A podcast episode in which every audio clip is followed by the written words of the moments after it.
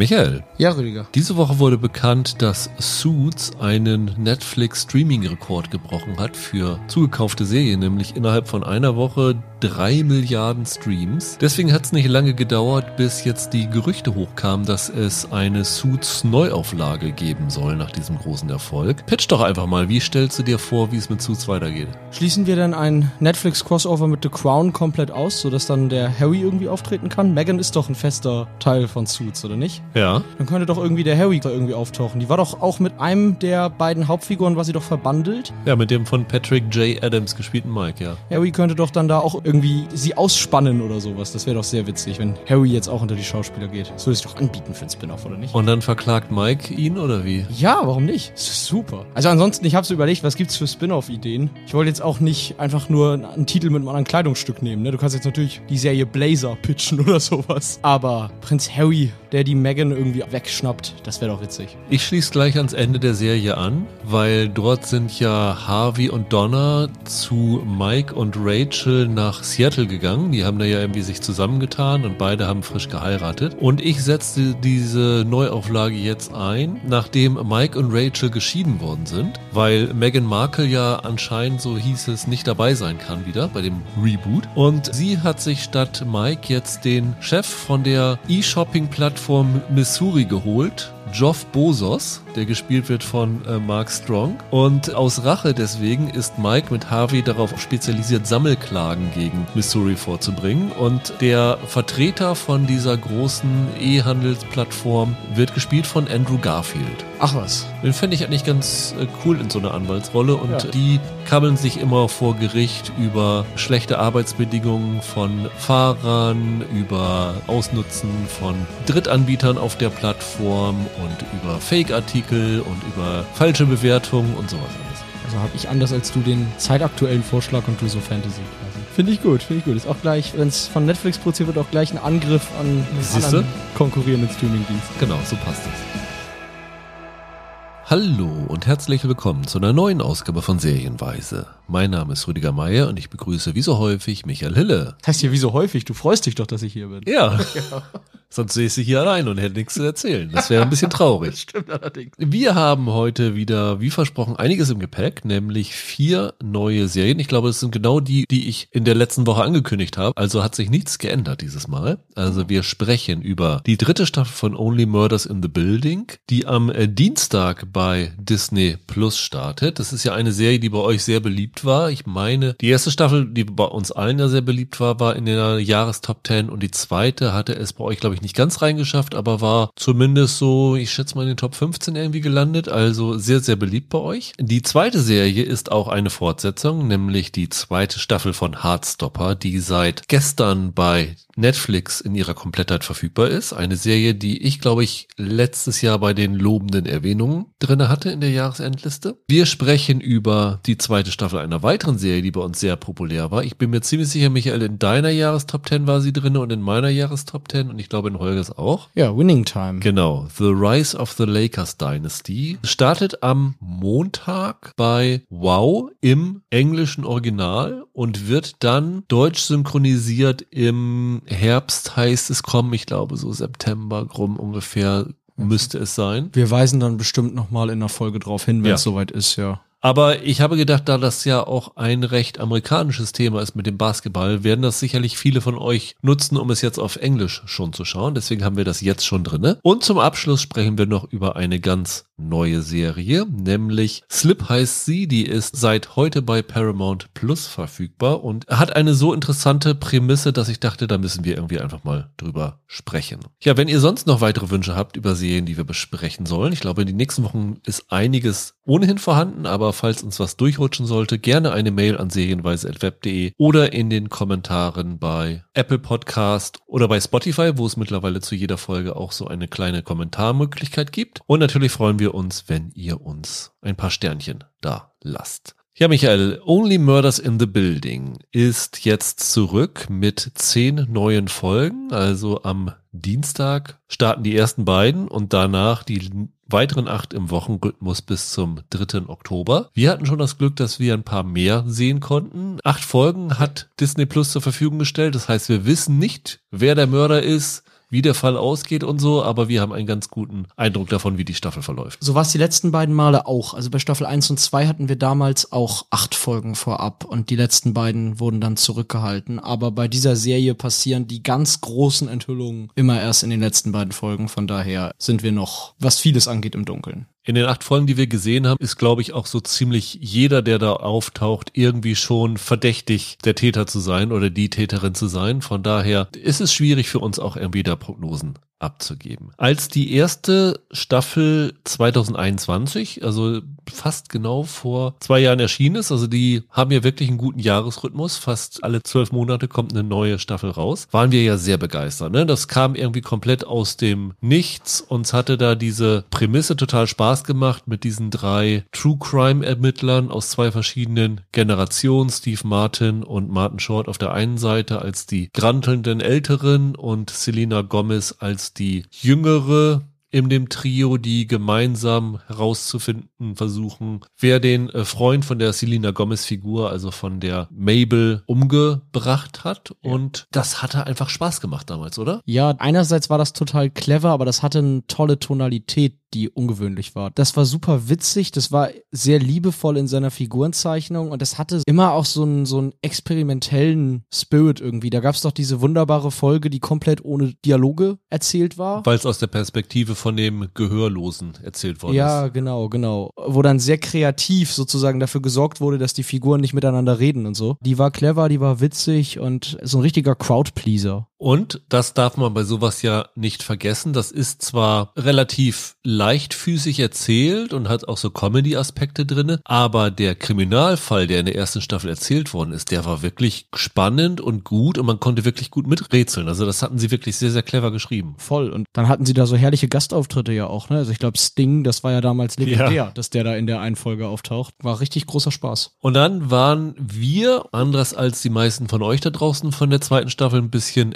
enttäuscht gewesen, ne? weil sie nicht ganz den Elan behalten hat und weil zumindest ich damals den Eindruck hatte, sie haben einfach versucht, mehr von dem zu machen, mhm. was dort funktioniert hat. Ja, du warst ein bisschen enttäuscht. Ich fand's ja richtig blöd dann irgendwann. Also die ersten Folgen war das noch ganz witzig, trotz diesem Amy Schumer war das damals, die da rumgeguckt ist. Genau, Amy Schumer ist in die Wohnung von Sting gezogen. Ja, furchtbar. Aber ich fand in der zweiten Staffel hat vieles nicht mehr funktioniert. Dieser Krimi-Plot war dann im Kern einfach nicht mehr wirklich spannend, sondern er war vor allem wirr und auch die Auflösung war dann am Ende, finde ich, ziemlich konfus. Und da haben sie sich dann mit Charakteren auch verhoben. Da gab's diese ganz dusselige Cara Delevingne-Figur. Oh ja die irgendwie nur dazu da war, um eine Liebesbeziehung mit der Selena Gomez anzufangen, die schauderhaft schlecht geschrieben war und gespielt von beiden. Nee, also mir hatte die zweite Staffel gar nicht mehr gefallen. Und jetzt gibt es zehn neue Folgen. Ja. Und hattest du Lust, da noch wieder einzusteigen, als du so die ersten Folgen geguckt hast? War so ein bisschen die Neugier da, ob sie das Ruder rumgerissen haben? Schon. In diesem Fall war es ja so, dass sie am Ende der zweiten Staffel ja diesen Cliffhanger hatten. Genau, sie haben verraten, was der Mord in dieser dritten Staffel sein soll. Genau, das war das eine. Aber das andere war, sie haben damit ja auch enthüllt, dass sie einen Settingwechsel machen, dass es diesmal am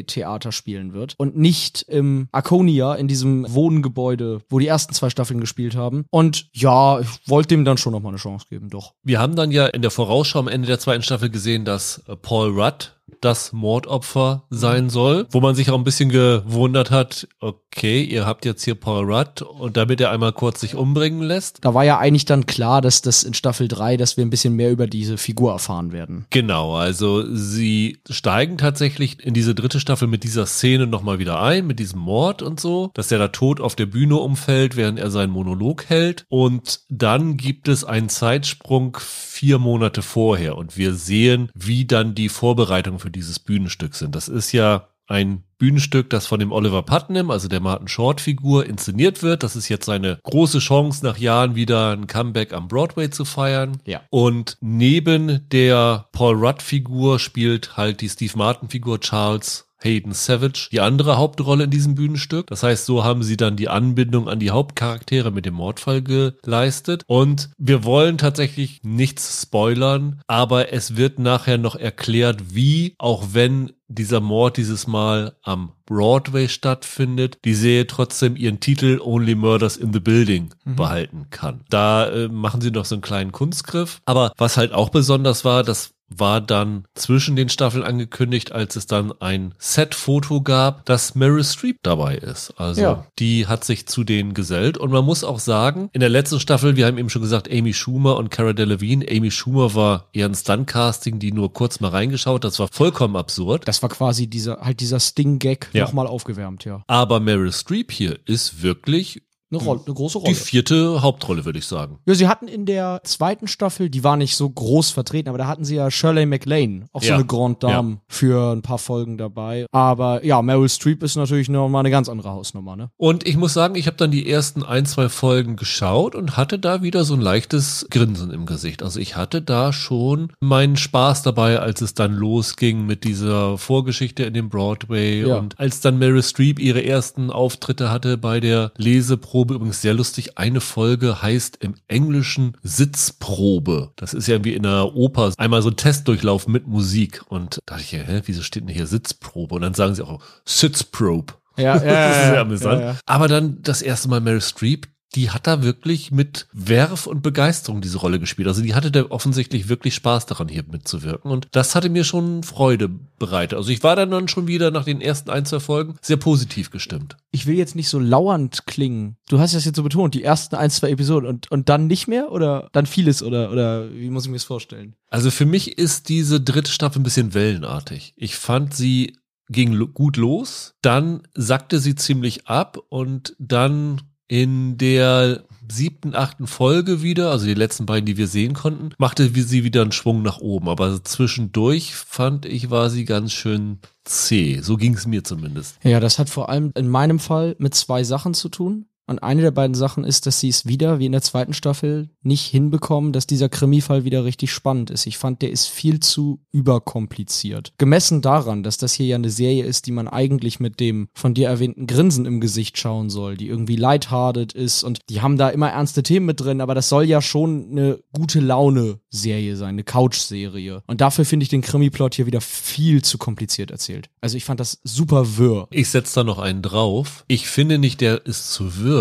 Ich hatte irgendwann zwischendurch das Gefühl, dass sie eigentlich gar kein Interesse mehr daran haben, diesen Krimi-Plot zu erzählen. Dass sie dann doch mehr Interesse daran haben, was ja auch normal vollkommen okay ist, die Figuren weiter auszuarbeiten. Und irgendwann habe ich mir dann zwischendurch mal gedacht, hier ist doch noch ein Mordfall zu lösen. Ja, das war ja in der, in der zweiten Staffel auch noch so. Ich glaube, da hattest du mir damals noch gesagt, dass die Cara Delevingne-Figur so eine Art Red Herring für den Zuschauer ist. War die dann am Ende gar nicht. Die war einfach nur drin, weil man der, mit der Mabel irgendwas charakterlich erzählen wollte. Und so ist das hier auch. Sie haben sehr viele Schauplätze, Nebenschauplätze, die sie aufmachen. Und für mich hat das das Gefühl erzeugt, dass ich immer ein bisschen verloren war, was die von mir wollen oder wo die eigentlich hinwollen mit dem Ganzen. Und es ist, wie du sagst, es gibt dann manchmal so Szenen, in denen man wirklich im Kopf zurückschaltet und sagt, ach ja, richtig, wir suchen ja einen Mörder. So. Das ist auf jeden Fall so. Das ist, finde ich, eine Schwäche der dritten Staffel und ich finde es hier auch noch mal schlimmer als in der zweiten Staffel, was dieses Element angeht, dass der Krimi-Plot A zu kompliziert ist und B zur Nebensache wird. Findest du es denn auch insgesamt schwächer als die zweite Staffel nochmal? Ja. Echt? Ja. Nee, das geht mir zum Beispiel nicht so aus. Ich finde, die ist für mich zwischen der ersten und der zweiten Staffel angesiedelt. Für mich liegt das hier daran, ich versuche so spoilerfrei wie möglich zu sagen, dass sie mir das Trio zu oft trennen. Ja, das ist ein Problem, in der Tat. Ich denke, es ist kein Spoiler, wenn man sagt, dass Mabel oft relativ alleine agiert. Also Gomez wenig Screentime Ist hat. ja allein schon von der Theaterkonstellation. Genau, gegeben. weil Charles und Oliver in diesem Theaterstück involviert sind und Mabel nur dort ist, weil sie früher ein Fan war Ja. von dieser Paul Rudd-Figur. Der hatte mal irgendwie so eine Serie Girl Cop gedreht und das Genau. fand sie ganz, ganz toll, als sie Teenagerin war. Das heißt, so richtig einen Grund im Theater zu sein, hat sie nicht. Ja, und, und weil sie halt Charles und Oliver kennt, ne? Also, und die machen halt einen Podcast, also. Ja. Oder so in diesem Fall. Oder so, ja, genau. Das war ein großes Problem. Und das ist einmal ein Problem, weil die drei vor allem im Zusammenspiel so gut funktionieren und das Zusammenspiel hier sehr reduziert ist. Und das ist andererseits ein Problem, weil der Plot, den die der Mabel da schreiben, eine andere Figur betreffend, die dann noch mit ihr rumschäkert, super langweilig und generisch ist. Und ich habe das Gefühl, die wissen mit Gomez überhaupt nichts anzufangen. Das ging mir in der zweiten Staffel schon so. Sie wird halt da ja auch schon oft in so einem Love-Interest-Plot geparkt, der ziemlich egal war. Und hier finde ich das noch verheerender. Die Autoren wissen überhaupt nicht, was sie mit Mabel machen sollen. Und die Szenen mit dem Theater-Background, wo es dann um Charles und Oliver geht, das sind auch die deutlich witzigeren. Da sind die Gags auch ziemlich gut. Da sind die Nebenfiguren teilweise ganz schön geschrieben. Und immer wenn es zu Selena Gomez geht, verliert die Serie das Interesse an dem, was da passiert. Und das fand ich ziemlich übel für mein Seherlebnis leider. Ja, tatsächlich, so ein paar Nebenfiguren sind echt ganz schön. Also der Howard, der ja auch mit in dem Arconia mhm. wohnt, der ist jetzt in dem Theaterstück die rechte Hand von dem Oliver, also quasi der Assistant Director oder sowas. Ja, der war ja vorher schon lustig. Genau, also das ist so eine schöne Figur. Also sie haben da wirklich schöne Figuren. Aber die Probleme, die ich damit habe, sind wirklich in ganz vielen Punkten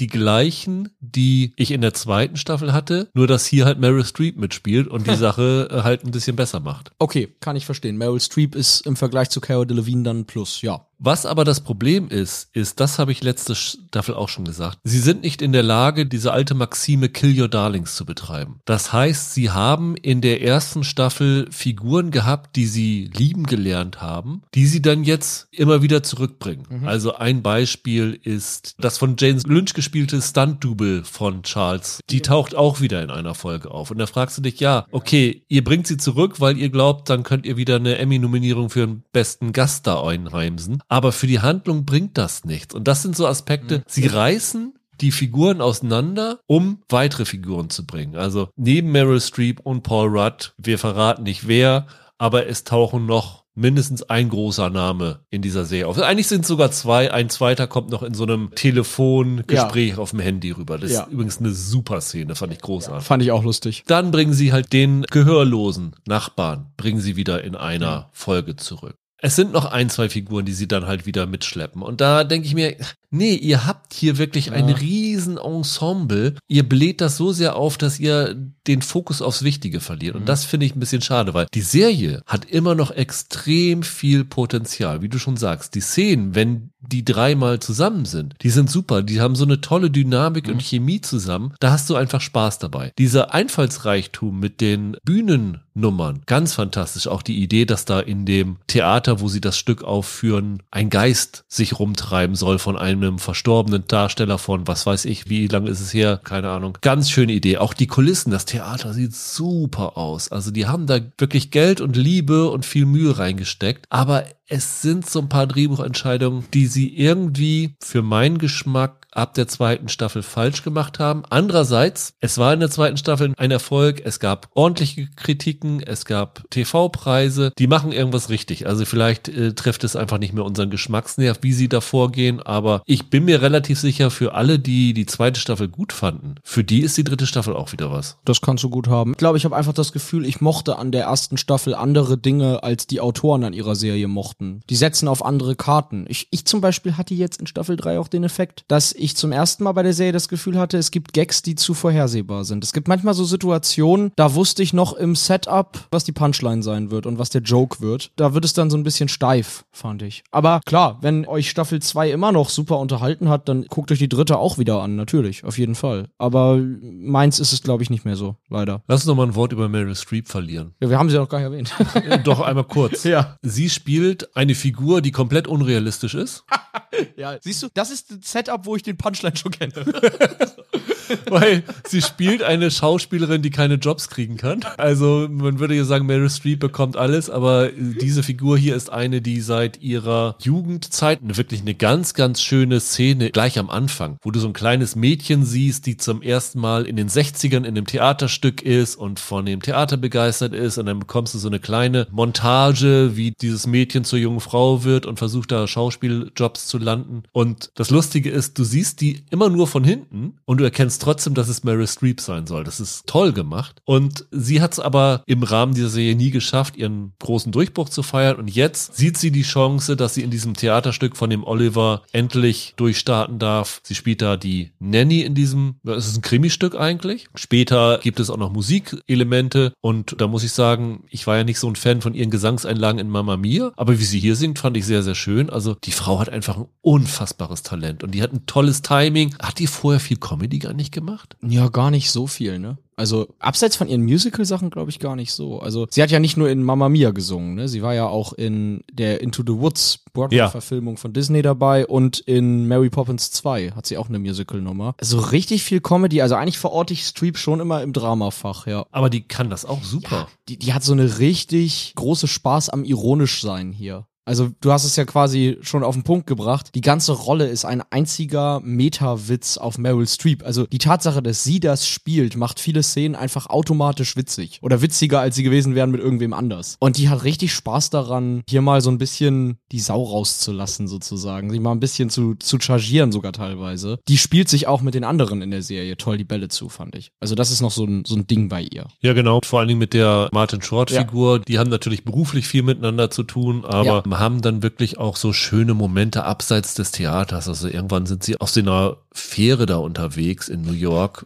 Ganz, ganz schöne Szene. Also deswegen sage ich ja, die Serie hat immer noch viele Momente, die wirklich wunderbar sind, wo ich mir denke, da bin ich gerne dabei. Aber sie hat halt auch zwischendurch diese Dinger, wo ich mich dabei erwischt habe, dass ich dann mehr aufs Handy geguckt habe als auf den Fernseher, weil ich es einfach ein bisschen öde fand zwischendurch. Ja, sie brauchen für Staffel 4 eine bessere Krimi-Handlung. Ja, Einfach einen besseren. Motor hinter der Geschichte, weil theoretisch bei Staffel 2 und 3 bleibt man mehr deshalb an der Stange, weil einen die erste Staffel damals so in diese Serie gezogen hat. Wenn das hier die erste Staffel wäre, würden wir nicht so groß drüber reden und so positiv drüber reden. Das ist halt auch die Wahrheit. Ja, das Problem ist hier so ein bisschen auch, der Mordfall ist eigentlich ganz okay, aber die Art und Weise, wie er hier gelöst wird, ist so ein bisschen monoton. Nee, noch ist er ja nicht gelöst. Aber wie wir auf dem Weg Ja. sind, weil du hast dann halt dieses Ding bei Mabel im Zimmer, das mittlerweile renoviert ist, steht so eine Murder-Wall, wo sie dann halt die ganzen Verdächtigen anpinnen und dann stehen sie ab und zu mal davor und reden darüber. Meistens aber auch gar nicht mehr, sondern steht da einfach nur noch als Kulisse Ja. drin. Ne? Also das, was in der ersten Staffel so war, dass die drei miteinander geredet haben und aus den Dialogen Ideen hatten, was für den Fall wichtig sein könnte, darauf gekommen sind, wer der der Täter sein könnte oder was gibt es für neue Indizien und so. Und das ist hier nicht mehr so. Vor allen Dingen, es geht auch so ein bisschen in die Richtung, dass die teilweise gegeneinander ermitteln, Ja. was für mich auch so ein bisschen die Figuren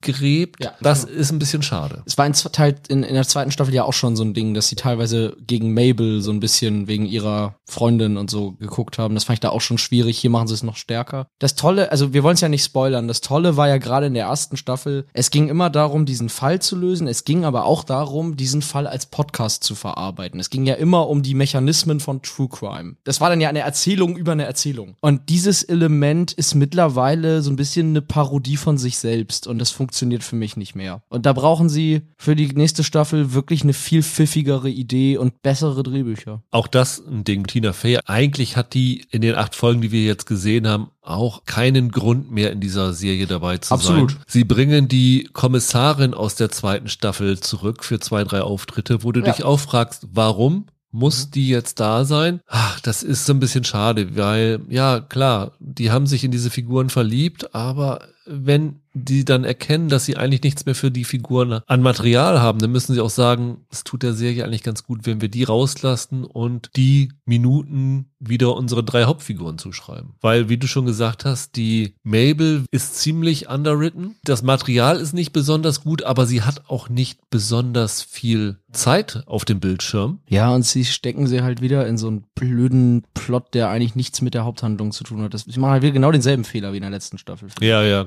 ja. Also, ich will das alles jetzt nicht spoilern, aber diese eine Figur, die dann eine große Rolle für sie spielt, das ist so ein Quatsch. Das kannst du alles rausstreichen da. Das brauchst du eigentlich nicht für die Serie. Nee, sie verrennen sich ein klein wenig, aber das Grundgerüst ist immer noch in Ordnung Mhm. und für Meryl Streep alleine lohnt sich das wirklich zu schauen. Mhm. Also jede Szene mit ihr ist Gold und wenn ihr die zweite Staffel mochtet, dann ist die dritte auf jeden Fall was für euch. Also da ist für mich, auch wenn du es jetzt noch schwächer fandest, ein, kein Qualitätsabfall mehr zu sehen. Der Qualitätsabfall war für mich von der ersten zur zweiten Staffel. Jetzt hält sie ihr Niveau Mhm. mit Spitzen durch Meryl Streep. Ja, aber es darf gerne wieder besser werden für die vierte. Auf jeden Fall gerne. Bessere Drehbücher teilweise, mehr Krimi-Handlung. Ein Fall, wo man auch als Zuschauer mehr mitknobeln kann, das wäre eigentlich ganz schön. Und so toll eure neuen Figuren sind, kickt doch mal ein paar alte raus. Wir müssen nicht jede Staffel. Was hast du gesagt? Jane Lynch zum Beispiel. Müssen wir Ja, jetzt nicht jede ja. Staffel sehen. Sehe ich auch so. Der Witz ist durch. Kommen wir zu unserer zweiten Serie, die zweite Staffel von Heartstopper, die seit gestern komplett bei Netflix verfügbar ist mit ihren acht Folgen. Ich habe sechseinhalb gesehen,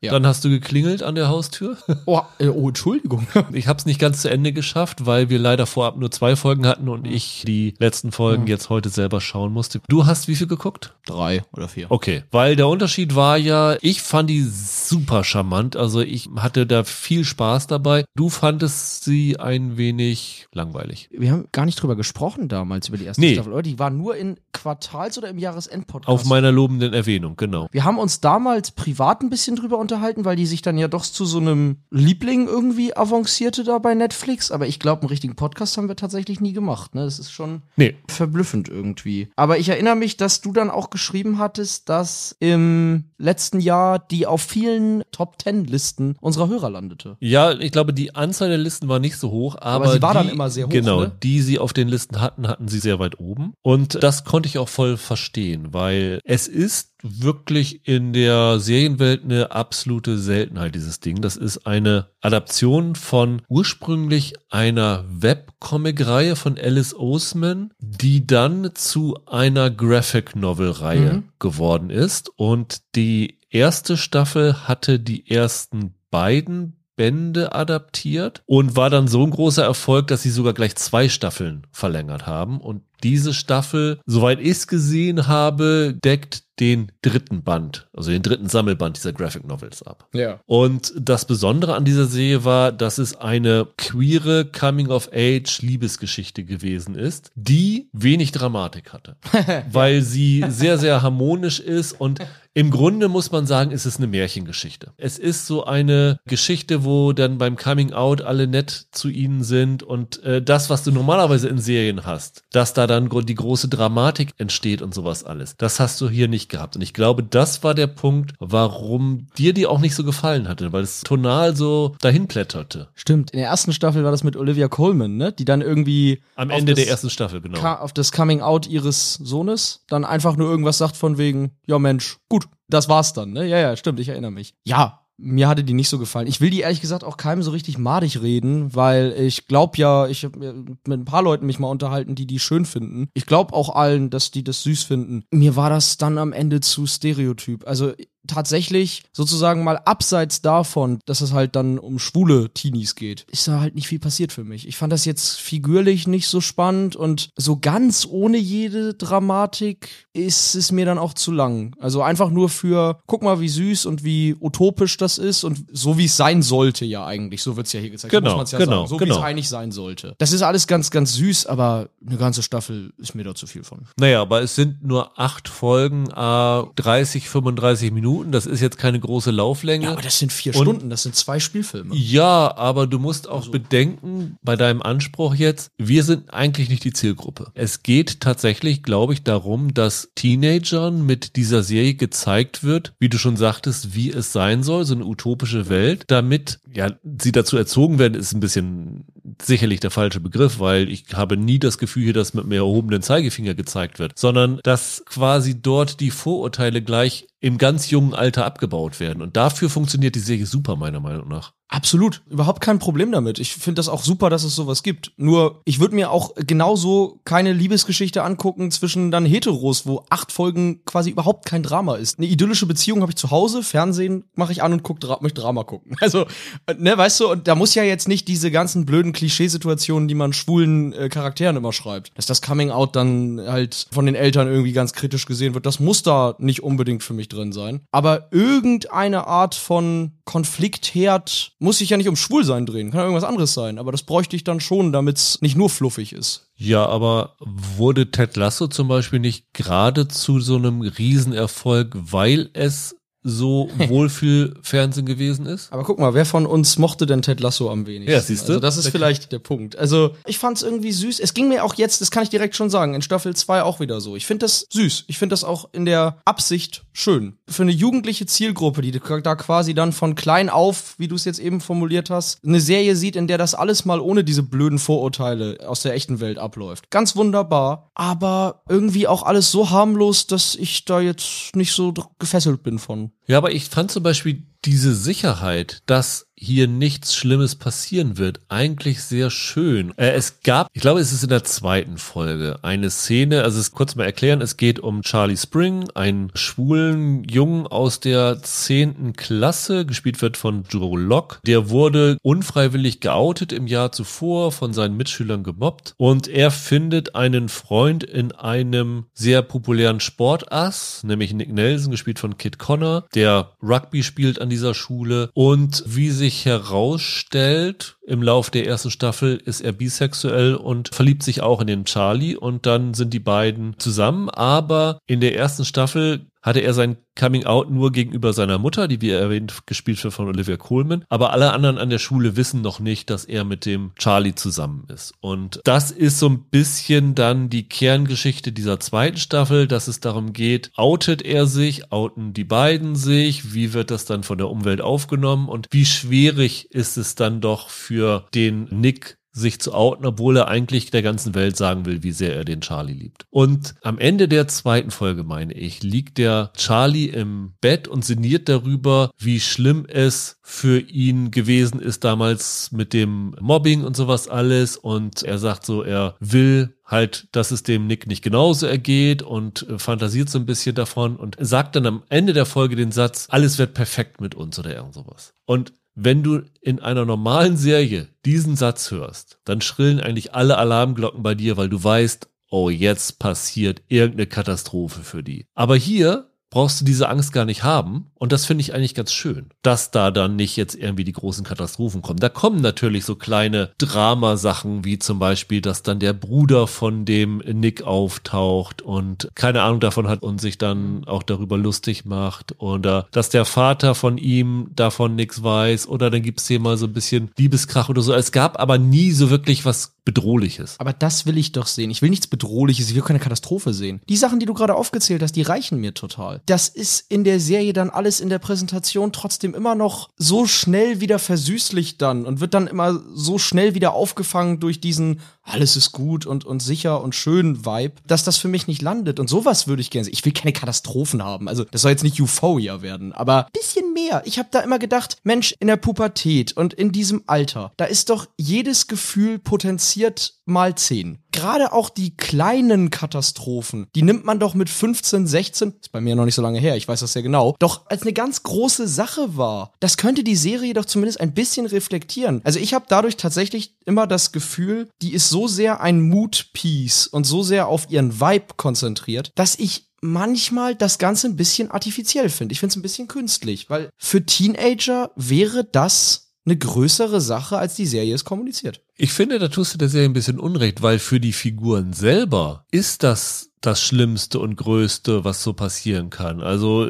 für den Nick ist es schon irgendwie so eine innere Zwickmühle, wem er sich jetzt wie outen soll oder so. Nur dir als Zuschauer kommt es nicht so vor, weil du auch schon darauf geeicht bist, dass hier nichts Schlimmes passiert. Es sind dann halt so Momente, die werden dann beim Küssen erwischt von einem Lehrer oder einer Lehrerin und dann werden sie, oder zumindest einer von ihnen, einzitiert und die Figuren denken, oh Gott, oh Gott, oh Gott, jetzt ist alles aus. Aber du als Zuschauer weißt, hier wird nichts Schlimmes passieren und dann kommen die Lehrer und sagen, also wenn hier irgendeiner von den anderen Schülern dazu euch mobbt oder sowas, dann kommt zu mir, ich weiß, wie das ist und so. Und das ist ja auch alles super. Ich habe mich mit ganz vielen Leuten unterhalten und auch mit Leuten, Leuten, die dies sehr mochten. Ich kenne auch jemanden in meinem Umfeld, der irgendwie mal gesagt hat, so eine Serie hätte er vor 15 Jahren gebraucht. Als genau, er genau. Das denke ich auch. Ey, und das ist auch total super. Wunderbar. Für mich ist es einfach zu harmlos. Das soll es sein. Es will so eine Beacon of Hope sein für genau diese Zielgruppe, aber weiß ich nicht. Mir ist es, ich würde gern ein bisschen mehr figürlich da Substanz haben. Also sagen wir mal so, du hast nur drei Folgen bisher geguckt. Oder vier oder so. Oder ja. vier. Aber es kommt dann ab Folge fünfeinhalb, sechs so ein Aspekt in die Geschichte rein, die mit dem Charlie zu tun hat, der durchaus ernster ist. Der jetzt gar nicht mal mit dem Schwulsein, Coming Out, was auch immer zu tun hat, aber tatsächlich mit dem Psychischen von dem Charlie zu tun hat. Und ich verklausuliere das jetzt Ganze mal für alle, Okay. die die Comicbücher nicht gelesen Ja. haben. Und ich glaube, ich habe mal die Bücher quer gelesen, sie bleiben ja relativ nah da dran, dass das auch wichtiger wird und wirklich ein großes Thema noch wird. Mhm. Und das finde ich schon wichtig und interessant. Sie haben jetzt auch zum Beispiel, das wurde ja in der ersten Staffel angedeutet, der eine Junge aus der Clique Isaac, Toby Donovan spielt den. Das ist so ein Bücherwurm, der ständig daneben sitzt und Bücher liest. Da wird herausgearbeitet, dass er zum Beispiel asexuell ist, dass er kein Interesse an romantischen Beziehungen Ja, oder an ja, Sex ja, und sowas hat. Das finde ich auch ein interessantes Thema. Das ist zum Beispiel was, also ich weiß, dass Alice Oseman sich auch als asexuell bezeichnet. Das ist zum Beispiel ein Aspekt, den findest du in Serien so gut wie nie. Nö.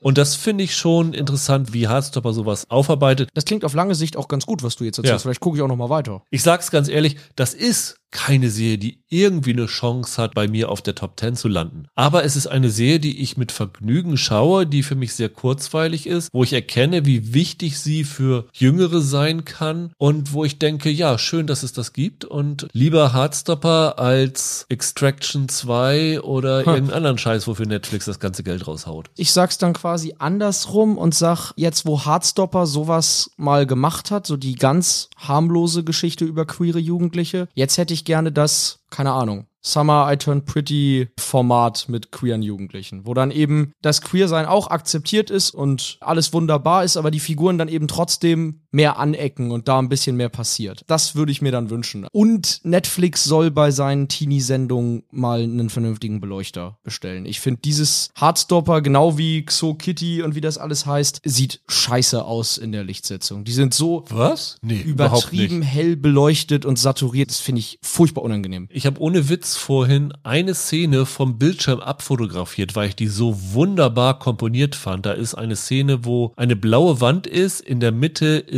ein Fenster zu sehen, wodurch du in das eine Lehrerzimmer guckst mit grünen Wänden und orangen Basketballen davor aufgereiht. Ganz toll und kurz danach gab es eine Aufnahme von einer Prüfungssituation von der Deckenkamera aufgenommen, wo die ganzen Tische aufgereiht auf so einem roten Boden standen. Das waren ganz tolle Bilder. Das ist jetzt die Inszenierung. Ich rede wirklich von der Beleuchtung. Mir ist das viel zu überhell. Das hat diese Serie, das haben diese All the Boys I've Loved Before Filme. Netflix hat bei diesen ganzen Teenie-Stoffen eine total übertrieben helle Ausleuchtung, mit der ich immer fremdel. Das ist also jetzt nicht speziell eine Kritik an Hardstopper, sondern an allem, was Netflix in diesem Genre macht. Ich weiß nicht, vielleicht liegt es an mir, aber ich finde diesen Look irgendwie Aber wenn es zu einer Serie passt, dann zu dieser, aufgrund der Tonalität. Weiß ich nicht. Was zu dieser Serie gut passt, sind diese süßen Cartoon-Elemente, die sie so drin haben. Das finde ich wirklich niedlich. Mit dem Blitzen, wenn sich die Finger berühren oder den, dem Laub, der um sie rumweht. Ja, das, das ist schön. Genau, das finde ich süß. Das sowas ähnliches hatten sie doch bei Miss Marvel damals auch, ne? Wo dann immer so kleine Comic-Elemente Ja. so. Sowas finde ich süß und das, das passt auch. Das ist hier auch übernommen dann von der Graphic Novel Vorlage. Also, wer sie noch gar nicht gesehen hat, schaut mal rein. Und äh, auch hier muss ich sagen, meine Güte, Olivia Colman mit 30 Sekunden Screentime, was die da rausholen Mhm. kann. Also, wir haben eben gesagt, wie gut Meryl Streep ist, aber meine persönliche Meinung, Olivia Colman ist im Moment die beste Working Actress in Hollywood. Also, Ja, an die ist sie. kommt kein anderer ran. Ja, ist sie. Ich glaube, vor ein paar Wochen bei Secret Invasion hat Holger den Witz gemacht, dass jeder, der Schauspiel mag, zu Hause einen Schrein für sie aufgestellt hat mittlerweile. Richtig so. Sie ist ja aktuell auch überall und sie ist überall fantastisch. Sie darf gerne in noch mehr Zeug sein. Klasse. In Winning Time ist sie leider noch nicht dabei. Obwohl, ich wollte gerade sagen, da gibt es bestimmt irgendwelche Rollen, wo sie toll spielen könnte. Ja, Winning Time, die Geschichte der Los Angeles Lakers der 1980er Jahre, beziehungsweise genauer gesagt, hat begonnen im Jahr 1979 mit der Übernahme der Lakers von Jerry Buss und damit, dass die Lakers beim Draft Magic Johnson bekommen haben, der gespielt wird von Quincy Isaiah und dann gleich in seinem ersten Jahr den Titel gewonnen haben. Das ist die Handlung der ersten Staffel gewesen mit einigen einigen Abzweigungen, also was da hinter den Kulissen alles passiert ist. Ein Drehbuchautor wäre dafür hochkant aus dem Büro geflogen. ja, das ist wohl wahr. Allein was mit den Trainern gewesen ist. ich, ich habe ja von Sport absolut gar keine Ahnung. Und für mich war ja so faszinierend, dass mich Winning Time so begeistert hat, obwohl mich nichts auf dieser Welt weniger interessieren könnte als Basketball. Ich kenne die Regeln nicht mal richtig so. Ja, du müsstest ja auch für ein Dunking den Korb auf die halbe Höhe Ja, kriegen. das ist allerdings wahr, ey. Mit diesen Riesen da beim Rumlaufen. Nee, das, das ist nicht, das ist nicht mein Ding. Aber diese Serie Serie war wirklich spannend und ich hing bei jeder Folge auf Google, weil ich nachvollziehen wollte, ob die sich da was dazu erfunden haben, ob, da, ob, das, ob ich denen das wirklich glauben kann. Irre. Die Serie war ja ein bisschen umstritten in den USA. Die ehemaligen Spieler der Lakers, Jerry West oder Karim Abdul-Jabbar, haben sich beschwert, dass das alles nicht so gewesen sei, wie sie es hier gezeigt haben. Der Jerry West wollte die, glaube ich, verklagen wegen Persönlichkeitsschädigung, weil der so ein bisschen als Choleriker hier gezeigt wird. Aber für uns als Neutraler war das einfach ein großes Vergnügen. Die war mit so viel Werf erzählt. Die hatte so eine unglaublich tolle Bildsprache. Ich weiß gar nicht, warst du bei dem Podcast dabei? Ich glaube, Holger hat ihn gemacht mit mir. Weil Holger hatte dann noch erzählt, dass sie so ein ganz besonderes Filmmaterial sich geholt haben, damit sie diese 70er, 80er Ästhetik so eins zu eins replizieren können. Und das war allein vom Look und von diesem Gesellschaftssittenbild der 80er war das so famos. Deswegen hat es, glaube ich, dir auch so Spaß gemacht, auch wenn du mit Basketball nichts anfangen kannst. Das war auch unfassbar besetzt. Ich finde, der Oh ja. Quincy Isaiah heißt er, der den Magic Johnson spielt, ist eine absolute Sensation. Es ist so unglaublich, auch hier in dieser zweiten Staffel wieder. Wer sich mit Sport ein bisschen auskennt, weiß, dass Magic Johnson, wie man es so schön nennt, das Millionen-Dollar-Lächeln hatte. Also der hatte so ein wirklich breites, gewinnendes Lachen und das bringt er so toll rüber. Der müsste dem nicht mal annähernd ähnlich sehen. Alleine durch dieses Lachen bringt er es total rüber, dass er Magic Johnson ist, weil das so eine einnehmende Art und du musst ja irgendwie auch rüberbringen, wie dieser Typ so ein Riesenstar werden konnte, wie dem eine ganze Stadt zu Füßen gelegen hat und das bringt er super rüber. Auch eine Seltenheit in so einer Serie. Die Sportszenen sind so unfassbar gut gemacht. Also Haben du ja hast ganz gesagt, oft ja. Basketballszenen oder noch schlimmer sind es Fußballserien oder Filme. Ted Lasso auch so ein Beispiel. Die Fußballszenen sehen nicht gut aus. Manchmal sieht es aus, als ob sie einfach beschleunigt haben das Ganze oder irgendwas choreografiert haben. Und hier nimmst du denen wirklich ab, dass die Schauspieler, die dort sind, richtig Basketball spielen können. Das Fantastische an der ersten Staffel Winning Time und wenn ich vorgreifen darf, auch an der fantastischen bisherigen zweiten Staffel Winning Time. Wieso bisherigen? Hast du noch nicht alles Ich habe noch nicht alles gesehen, mir Ach, fehlen guck mal. Zwei Folgen oder so. Also bin noch nicht ganz durch. Das ist verdammt unterhaltsam. Und gleichzeitig haben die super ernste Untertöne und das hebt sich gegenseitig nicht auf. Es ging ja in der ersten Staffel auch sehr um diese vielen fragilen Männer-Egos, die da rumgelaufen sind. Wie hieß denn die Figur, die Jason Clark spielt nochmal? Jerry West ist Ja, genau. Also. also, da kannst du gar nicht glauben, dass das, dass das den so gab. Das ist ja irre, der, der Typ. So. Und das ist eine Sache. Und die andere Sache ist dann ja zum Beispiel, das haben sie in der ersten Staffel so schön herausgearbeitet. Basketball, ein Sport, in dem größtenteils schwarze Spieler im Besitz von weißen Sportmanagern sind. Und die offensichtlichen Parallelen zu früherer Geschichte, die haben die da ja immer wieder bewusst herausgestellt. Die heißen doch dann sogar Owner. Ja, genau. Die Besitzer des Teams. Ja, klar. Genau. Irre. Da hatten die wirklich eine fantastische Qualität darin, sowas hinzustellen und rauszukitzeln und da auch bösartig und frech zu sein. Und trotzdem blieb das eine unterhaltsame Serie durchweg und wurde nicht schwermütig oder so. Jetzt auch Staffel 2. Das ist so irre, witzig und geistreich, was die da machen. Fantastisch. Das Interessante nach der ersten Staffel war ja, wie würden sie weitermachen? Die erste Staffel war ja dieses erste Jahr dieser Lakers-Dynastie. Und der Trailer hatte suggeriert, dass sie direkt daran anschließen und dann offensichtlich mit dieser zweiten Staffel das zweite Jahr abdecken. Ja. Das ist tatsächlich nicht ganz so. Also sie knüpfen direkt an die Meisterschaft der Lakers an, aber die zweite Staffel, die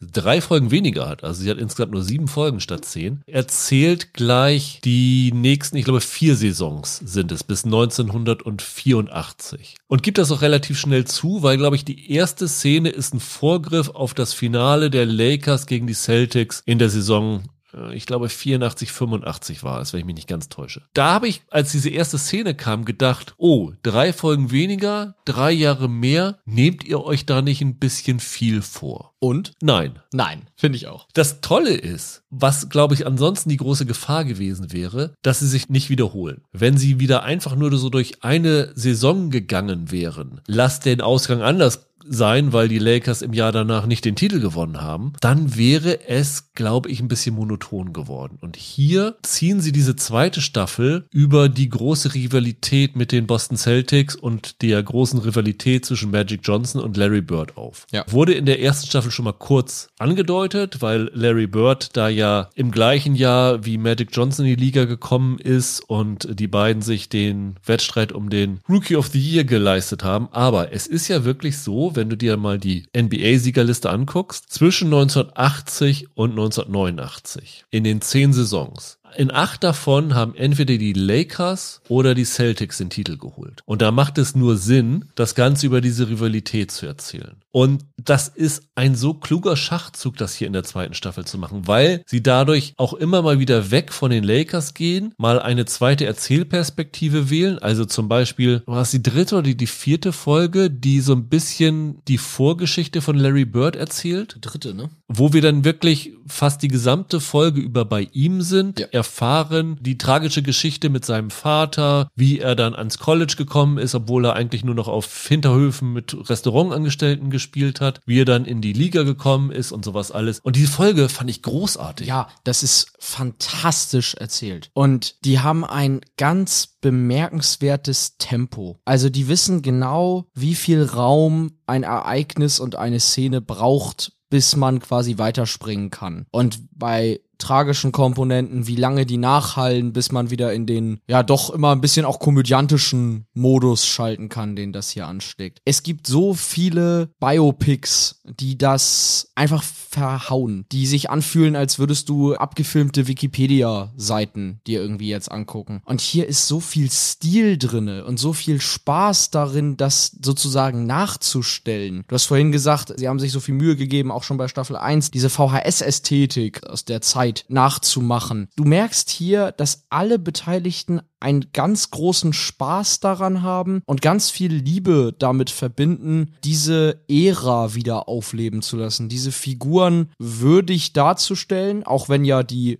wie sagtest du vorhin, die, die teilweise negativ wegkommenden Leute der Serie dann halt Faktenverdrehung vorgeworfen haben. Das ist wirklich ganz groß. Das macht richtig, richtig Spaß, das anzugucken. Und ja, diese dritte Folge war es, glaube ich, fantastisch. Jack Nicholson ist dieses Mal ja auch wieder ein bisschen mehr ja. dabei, wobei, als das dann angekündigt worden ist, dass sie Jack Nicholson besetzen würden, hat man auch gedacht, oh, da machen sie aber einen großen Aspekt drauf. Der hat drei Szenen so nebenbei, aber es ist ganz lustig, dass er dann einfach mal irgendwann über den Court läuft und irgendjemand mal die Hände schüttelt und dann so Jack Nicholson sprechmäßig ja. einen Satz sagen darf, fand ich schon lustig. Er war in der ersten Staffel aber auch ganz kurz. Ja, aber hier hat er sogar jetzt mal eine Textzeile bekommen. Ich ja, glaub, genau. Das war in der genau. ersten Staffel nicht so. Genau, ja, das, das fand ich auch, fand ich sehr witzig. Auch so lustige Sachen, dass sie dann wirklich nochmal betonen, das, was sie gerade erzählen, hat es wirklich gegeben. Kleines Beispiel, Larry Birds in dieser dritten Folge Probetraining bei der Uni. ja wo dann ein Pfeil dran steht, ja, er hat wirklich in Jeans gespielt. Ja. Solche Sachen sind dabei. Oder zum Beispiel, dass dann der Magic Johnson hat ja so ein bisschen einen Rivalen im Team um die gleiche Position, Norm Nixon. Der ist dann ja in der Realität mit Debbie Allen verheiratet gewesen. Auch das wird dann nochmal gezeigt. Die haben so eine augenzwinkernde Erzählweise, die unglaublich viel Spaß macht. Ne, das ist ja dieser Stil, den man mit Adam McKay assoziiert, ne? Da hätte ich gerne bei Succession mehr von gehabt.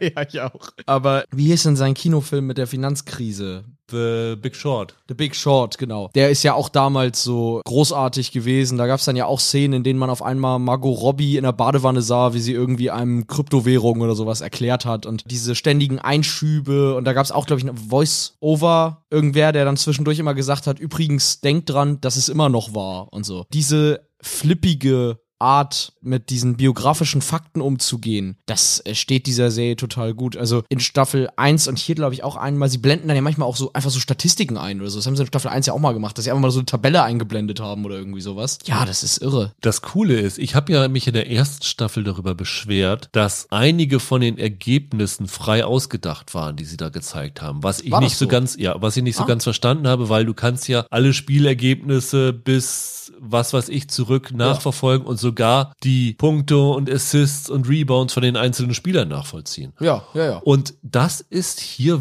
wirklich, bis auf zwei Ausnahmen, wo sie aus Gründen, die sich mir nicht ganz erschlossen haben, die Teamnamen gewechselt haben von den Gegnern der Lakers. Obwohl sie die Teamnamen an anderer Stelle dann benutzen, die sie ausgetauscht haben. Wirklich bizarr, aber das ist alles authentisch. Also da stimmt dieses Mal jedes Ergebnis, da stimmt jedes Mal, wenn irgendwie gesagt wird, wie viele Punkte jemand gemacht hat, stimmt das mit den echten Boxscore-Ergebnissen überein. Da war ich diesmal sehr beeindruckt von. Glaube ich sofort. Und die Besetzung ist hier auch wieder irre. Also ich finde nach wie vor, niemand kann, nicht mal die Leute in Succession, kann aktuell so schön profane Begriffe herausbrüllen wie Jason Clark. Kann man das so sagen? also den finde ich ja zum Schießen. Und Riley hat diesmal weniger zu tun, ne? Der war in Staffel 1 schon sehr die zentrale Fi- Hauptfigur. Der ist jetzt ein, hat ein bisschen weniger Fokus auf sich. Ja, ein bisschen vielleicht. Es hängt ein bisschen damit zusammen, wie gesagt, drei Folgen weniger und teilweise der Blick auf die Boston Celtics zum Beispiel. Michael Chiklis, der den, ich glaube GM ist er mittlerweile von den Celtics, Red Auerbach spielt, der war ja in der ersten Staffel nur mal so für paar Szenen da, der hat dieses Mal ein bisschen mehr zu tun. Sean Patrick Small, der den Larry Bird spielt, hat eine ganz viel größere Rolle als in der ersten Staffel und ist super. Ja. Ganz, ganz fantastischer Typ. Der spielt so diesen Hillbilly großartig. Dafür hat Solomon Hughes als Karim Abdul-Jabbar etwas kleinere Rolle, ne? Ja, ein bisschen auch so repräsentiert vielleicht auch so ein bisschen seine Stellung im Team. Er ist zwar Ja, immer ja, noch ja. der Kapitän, aber es ist ja so ein bisschen die erste Saison war es sein Team und jetzt hat mehr und mehr Magic Johnson das Team übernommen. Also das fand ich gar nicht so dumm. Was die an dieser Serie wirklich so klasse ist, ist, dass sie mich als absoluten Sportmuffel und als jemand, der Basketball wirklich nur vom Hörensagen kennt, trotzdem so begeistert. Also mir macht das Spaß, in diese, in diese Welt da einzutauchen und mich damit auseinanderzusetzen. Und ich glaube, Winning Time ist so ein bisschen für Basketball das, was vielleicht The Crown für die Royals ist. Weil The Crown haben ja auch super viele Leute gesehen, die sich für die Royals so überhaupt gar nicht interessieren und die sich dadurch das erste Mal überhaupt Spaß dran hatten, sich damit auseinanderzusetzen. Und so ist das bei Winning Time auch. Also ich kann wie letztes Jahr wieder nur sagen, selbst wenn euch Basketball überhaupt nicht interessiert und ihr keine Ahnung habt, wer Karim Abdul-Jabbar und Magic Johnson sind, so wie ich, ich kenne Karim Abdul-Jabbar nur aus dem Leslie Nielsen-Film als Piloten, dann ist das hier trotzdem eine Serie für euch. Das ist trotzdem unerhört unterhaltsam. Hast du in der zweiten Staffel gar nichts auszusetzen? Ne, nicht wirklich. Also ich hab sie noch nicht durch, aber bisher fand ich die eigentlich großartig. Ich habe ein großes Problem gehabt. Ui, jetzt Und lustigerweise ist das etwas, was ein generelles Vorurteil von dir bestätigt, dem ich bisher immer widersprochen habe. Weil als wir über Shrinking geredet haben, hast du dich aufgeregt, dass du Jason Siegel ganz furchtbar findest und dass du mit dem noch nie was anfangen konntest. Naja, so schlimm nicht, aber ja. Mhm, okay. Und Jason Siegel ist hier in der zweiten Staffel die Achillesferse der Serie. Was ein bisschen mit seiner Figur zu tun hat. Also hier würde ich jetzt nicht Siegel die Schuld in die Schuhe schieben. Er spielt ja den Paul Westhead, Ja. der in der ersten Staffel zum Trainer der Lakers geworden ist. Und jeder, der sich mit Basketball auskennt, weiß, dass der eigentliche Architekt des großen Erfolgs der Lakers Pat Riley gewesen ist, der von Adrian Brody gespielt wird, der hier noch der Assistenzcoach ist. Und so ist es auch wirklich gewesen. In der ersten Saison nach dem Titel, also die am Anfang gezeigt wird, ist der Paul Westhead mit Magic Johnson kollidiert, weil der hatte so sein Offensivsystem,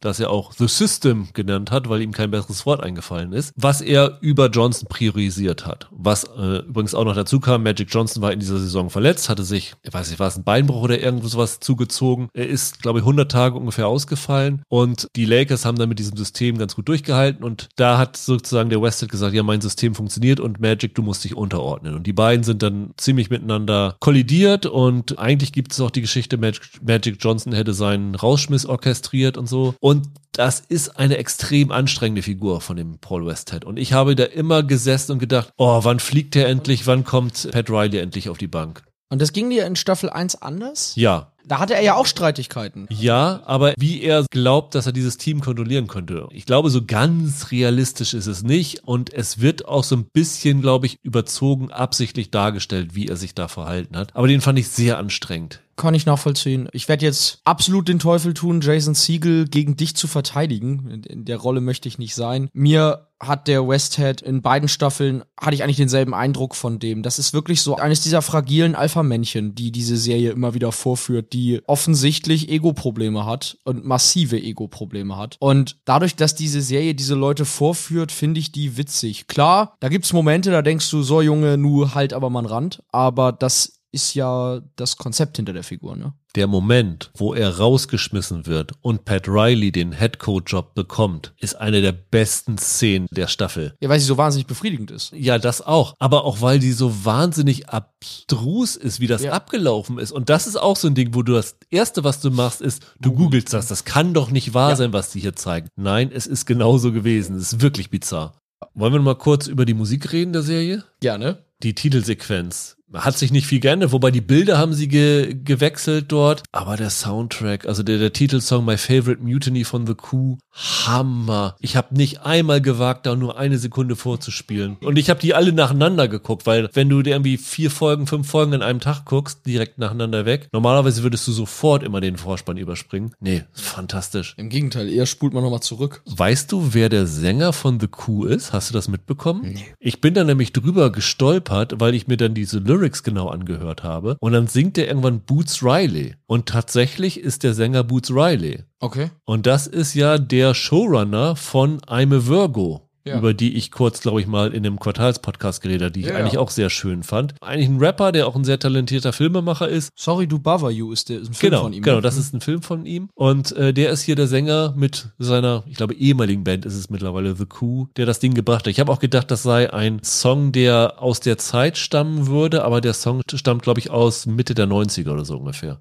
Aber ganz großartiges Ding. Ja, generell, also auch der Soundtrack. Einerseits die Einbindung von Musik aus der Zeit ist großartig und auch das, was da an zur Serie geschriebener Musik läuft, ist, ist wunderbar. Also ja, für mich ist die das perfekte Package. Ich weiß gar nicht. War die letztes Jahr in meiner Top 3? Ich glaube ja, ne? Ich glaube ja. Fand die dieses Jahr, ich muss es noch zu Ende gucken, aber ich bin wieder hellauf begeistert. Ich habe so ein bisschen Sorge, ob es mit der Serie weitergeht, nach der Art und Weise, wie HBO Ja. mit den Serien umgeht. Es war ja nicht so ein großer Quotenhit. Was ein bisschen vielversprechend war, ist, dass die Einschaltquoten sich von der ersten bis zur letzten Folge, glaube ich, verdoppelt haben in den USA. Also ich hoffe mal, dass die jetzt einen ganz guten Start vielleicht hinlegt und noch ein bisschen anzieht, weil ich würde sehr, sehr gerne sehen, wie das Ganze zu Ende erzählt wird. Weil wir hatten ja in der ersten Staffel schon den Vorausgriff aufs Jahr 1990, wo Magic Johnson seine HIV-Diagnose bekommen hatte. Ja. Und ich fände es schon ganz schön, wenn sie diese Serie bis dahin weitererzählen können. Und von mir aus, wenn die Quoten nicht so gut sind, sollen sie das jetzt nochmal so machen wie in Staffel 2, dass sie vielleicht drei, vier Saisons in acht Folgen oder so abdecken. Aber ich würde es wirklich gerne zu Ende erzählt haben, weil da ist so viel Kreativität und so viel Talent hinter und vor der Kamera dabei. Ganz fantastisch. Also auch, auch von mir eine Riesenempfehlung, auch ein ziemlich sicherer Kandidat für meine Top 10 dieses Jahr. Die ist wahrscheinlich ziemlich teuer, oder? Das könnte so ein bisschen ein Problem sein. Ich kann mir schon vorstellen, dass das Budget hier recht hoch ist. Ja, aufgrund des Looks und wenn sie da wirklich mit echtem Filmmaterial und bei so speziellen Filmmaterial arbeiten und dann die Gagen für Cast, das? Ensemble, Ja. da könnte einiges draufgehen, ja. Hoffen wir das Beste. Zum Abschluss, Michael, lass uns noch mal über eine neue Serie reden. Die heißt Slip, startet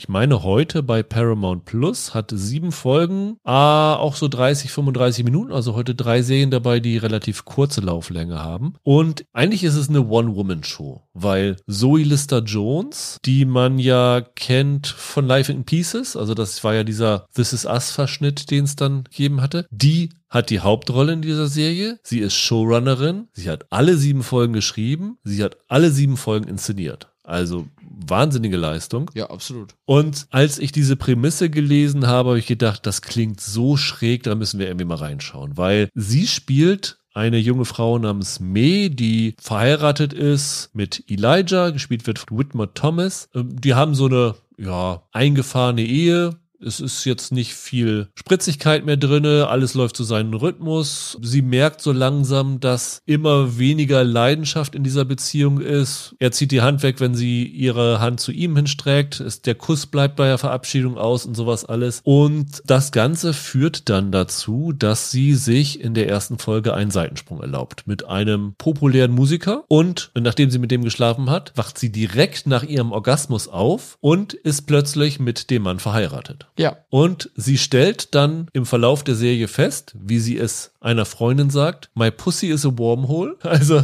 sie erkennt, jedes Mal, wenn sie einen Orgasmus hat, ist sie mit ihrem Sexualpartner im nächsten Moment verheiratet. Und wie sie sich so durch diese verschiedenen Beziehungen bewegt, stellt sie immer mehr fest, dass sie eigentlich doch ihren Elijah vermisst und überlegt, wie kann sie ihn zurückbekommen. Sie kommt immer an der Wohnung vorbei, wo sie zusammen gewohnt haben. Da sind mittlerweile andere drinne und irgendwie hofft sie aber trotzdem immer noch, den wiederzutreffen. Sie hat seine Handynummer auswendig, versucht die immer anzurufen, erwischt den aber nie und dann nimmt das Ganze so seinen Lauf. Und das fand ich unglaublich schräg und so ein bisschen habe ich auch gedacht, kann auch so eine Art Matrioschka sein, weil so Multiversum, kurz, knackig erzählt, mit einer starken weiblichen Hauptfigur. Das war so meine erste Assoziation. Ja, so nach Everything Everywhere All at Once Ja. wollen jetzt alle Multiversen Genau. machen. Ne? Und war das jetzt das neue Matrioschka für dich? Nein. Ist das was Gutes oder was Schlechtes? Kann ja auch was, trotzdem was Gutes Nee, sein. wenn ich jetzt sage, das war das nächste Matrioschka, dann ist das automatisch ein Top-Ten-Kandidat, weißt du? Verstehe. Ich Klar. fand, die Serie hatte wirklich tolle Einfälle, gute Ideen. Ich fand Lister Jones sehr, sehr großartig. Sie hat für mich nicht den ganz großen Sog ausgelöst, den Matrioschka hatte, aber ich habe da schon meinen Spaß mit gehabt. Ich weiß nicht, wie ging's dir? Ich glaube, ich möchte sie besser finden, als ich sie fand. Nicht, dass ich sie schlecht fand. Es wird schwierig, jetzt drüber zu reden, weil das Einzige, worauf es am Ende hinausläuft, ist, es ist manchmal nicht so ganz mein Humor. Irgendwie sind viele der Gags, auf die Szenen dann hinauslaufen, für mich so ein bisschen, weiß ich nicht, ich habe einfach selten wirklich gelacht über die Gags. Ich kann man immer schwer erklären, weißt du, Humor ist so subjektiv, wie soll ich das jetzt groß erklären, aber irgendwie so ganz meins war der Humor nicht. Aber soll es eine Comedy sein? Schon, oder? Also ja, natürlich, wie du sagst, es geht dann auch darum, dass sie dann merkt, hey, äh, eigentlich ist sie mit ihrem Typen schon glücklich und sie will den eigentlich zurückhaben und da, da steckt dann auch eine Moral und alles drin. Aber da sind ja schon vieles auf Gags geschrieben, fand ich. Ich hatte eher das Gefühl, dass so ein bisschen hintergründiger Humor drin ist, dass es gar nicht so darauf aus ist, richtige große Gags zu landen. Die Lister Jones hat erzählt, sie hat diese Serie geschrieben während Corona und äh, sie hat die Serie geschrieben, als sie gerade in der Scheidung von ihrem Mann war und hat so ein bisschen hinterfragt, so, was treibt uns eigentlich an? Ich fand sehr schön, es gibt eine Szene in der Serie, da liest sie einem kleinen Kind eine Geschichte vor. Und das ist die Geschichte vom Hungry Caterpillar. Da geht's ja darum, dass er immer mehr isst und immer noch Hunger hat. Und dann hat er das gegessen und hat immer noch Hunger. Und ich hatte so ein bisschen das Gefühl, dass diese Geschichte auf gewisse Art eine Metapher für diese Serie ist. Weil ihre Figur ist mit jemandem halbwegs glücklich zusammen, aber hofft immer noch, dass da irgendwie mehr da draußen ist. Und das zieht sich durch diese ganzen Beziehungen, die sie hat, dann durch. Naja, du hast natürlich vollkommen recht, aber ist das nicht eigentlich schon sehr offensichtlich? Also ich fand, was diese Geschichte angeht, dass da jemand ist, der chronisch nicht zufrieden genug ist, chronisch Ja. immer noch nach mehr sucht, das wird ja jetzt nicht subtil erzählt. Also alleine durch die Tatsache, wie sie hier durch die Multiversen hüpft, das ist in der Prämisse veranlagt, oder? Ich fand jetzt, Subtilität war nicht die Sprache der Serie. Das ist schon alles sehr offensichtlich geschrieben, bezüglich dahin, wo es hingehen soll und auch wie die Figur sich dann entwickelt, was sie quasi tun muss, um ihr altes Leben sich zurückzuverdienen und was da in ihrem Innern passieren muss. Das fand ich alles sehr, ich will nicht oberflächlich sagen, aber schon sehr deutlich kommuniziert, oder? Habe ich aber auch nicht behauptet. Nee, aber es, weil du jetzt sagtest, äh, mit dieser Geschichte mit, mit Hungry Caterpillar und so, das ist ja ein Beispiel von sehr, sehr vielen, Ja. in denen die Serie das halt wirklich super deutlich macht, was sie da erzählt. Also ein bisschen subtiler hätte es für mich zumindest sein dürfen. Klar, kann man immer sagen, aber das stimmt. ich finde, das ist jetzt hier kein Ausschlusskriterium für die Serie, dass sie ihre Aussage nicht genug verschleiert oder so, sondern es geht ja wirklich hier um ein knallhartes Frauenporträt, also das Porträt einer Frau, wo wirklich unter die Oberfläche geschaut wird, wo irgendwie nichts beschönigt wird. Und mir hat dieses Spiel von der Lister Jones einfach sehr, sehr gefallen. Die ist gut, ja. Was ich ganz interessant fand, ist, normalerweise wäre diese Serie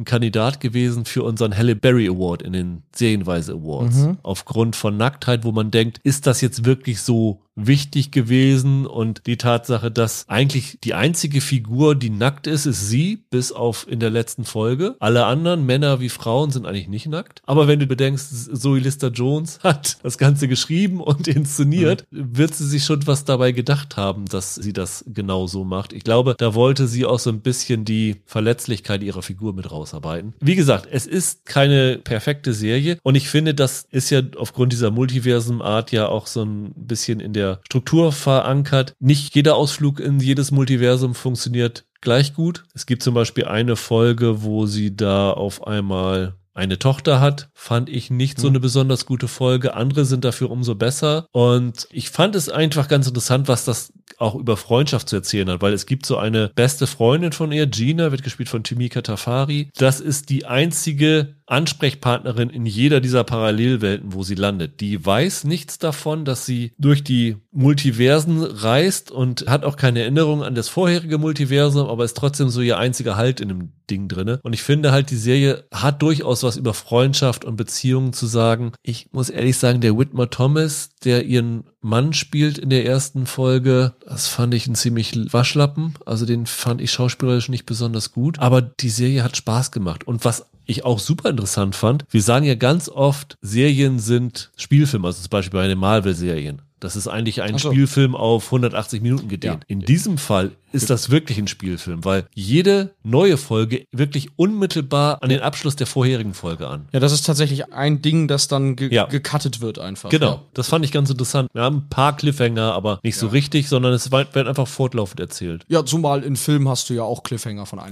Szene in die nächste, ne? Also ja, ich sehe das wie du. Ich denke, die allermeisten werden da durchaus ihren Spaß mit haben. Ich glaube, vielleicht läuft meine Unzufriedenheit damit. Ich fand es jetzt ja nicht schlecht oder so, aber halt nicht so richtig witzig und dann nicht ganz so geistreich, wie ich dachte. Vielleicht läuft das auch ein bisschen darauf hinaus, dass ich von multiversen Geschichten langsam ein bisschen genervt bin. Guck mal, ich habe die ganzen Marvel-Kram fast alles ausgelassen, außer den Serien, deswegen Ja, äh, kann ich das noch ein bisschen ertragen. gar nicht ja nur bei Marvel. Also wie gesagt, hier dieses Everything Everywhere und es gibt ja diese Zeitschleifen-Sachen, sind ja auch jetzt wieder ein bisschen im Trend. Sowas wie Happy Death Day oder sowas. Dieses täglich grüßt das Murmeltier-Prinzip halt. Diese Sachen, die sind ja doch relativ verstärkt aktuell und weiß ich nicht, vielleicht habe ich das jetzt einfach zwei, dreimal zu oft gesehen, dass es mich jetzt nicht mehr ganz so gecatcht hat. Aber ich glaube, das ist ein Ding, mit dem viele zwei, drei nette Abende verbringen können. Es ist ja auch gar nicht so lang, wie du gesagt hast. Es ist auch eine relativ kurze Serie. Und ich glaube, wenn der Humor bei einem landet, macht die richtig Spaß. Also ich sehe das anders als du schon als Comedy-Serie hauptsächlich. Das ist es schon. Ja, für mich ist es eher halt dieses Porträt von dieser May und ich bin dabei geblieben, weil ich die Zoe Lister-Jones super fand. Die ist wirklich gut, ja. Das hatte mir dann Spaß gemacht. Und ich wollte irgendwie dann auch, das ist dann wieder der Reiz der Multiversen, wissen, wie es am Ende ausgeht. Wo kommt sie dann am Ende an? Und ehrlich gesagt, ich muss mir die letzte Folge nochmal anschauen, weil so ganz beim ersten Mal verstanden habe ich das Ende noch nicht so. Ich habe da so meinen Verdacht, aber ich sag mal so, ich muss mir nochmal die Schuhe genau angucken, die da standen. Das geht auch noch mal weiter, ne? Ja, Zoe Lister Jones hat gesagt, in irgendeinem Interview, sie sitzt gerade an der Konzeption für die zweite Staffel. Also das Ding ist ja in den USA bei Roku Channel gelaufen. Die haben nicht so viel. Ich könnte mir gut vorstellen, dass das da weitergeht. Also offiziell ist es, glaube ich, noch nicht bestellt, aber Zoe Lister Jones selber ist da, glaube ich, recht hoffnungsfroh. Super. Dann, Michael, soll das das für heute gewesen sein? In der nächsten Woche sprechen wir über Painkiller. Das ist Das neue Dopesick. Genau, die Netflix-Antwort auf Dopesick. Ich habe noch nichts von gesehen. Ich bin mal sehr gespannt, wie das da mithalten kann und ob sich das irgendwie unterscheidet von dem, was Dopesick erzählt hatte. Und wir sprechen über, vielleicht über Conversations with Friends, läuft in der ZDF-Mediathek. Das ist ja die neue Serie nach einem Roman von Sally Rooney. Kommt übrigens am Sonntag schon, also wir reichen das Ganze nach. Wir wollten jetzt diese Folge nicht nochmal damit vollknallen. War irgendwann auch mal auf meiner Vorschauliste, Das, Conversations with genau, Friends. ich glaube, es war auf meiner auch vor drei Jahren mal. Ja, ja, ja. Und ich glaube, wir sprechen über Bad Behavior, eine Serie bei Wow, eine australische, die insofern ganz interessant ist, weil die Jana McKinnon von Wir Kinder vom Bahnhof Zoo da die Hauptrolle spielt, was ich für eine australische Serie sehr ungewöhnlich fand. Ach, also da möchte ich auch mal reinschauen und dann freue ich mich auf jeden Fall in 14 Tagen wird es über The Bear gehen und äh, da gibt es sehr, sehr viel drüber zu erzählen und ich weiß auch, dass da Roland sicherlich bei sein wird und ich glaube, ich werde sie mir noch mal ein zweites Mal anschauen, bevor wir darüber sprechen. Also da kann man ungefähr schon dran sehen, wie sie mir gefallen hat. Bis dahin wünschen wir euch ein schönes Wochenende. Bleibt gesund, macht's gut. Ciao, ciao. Ciao.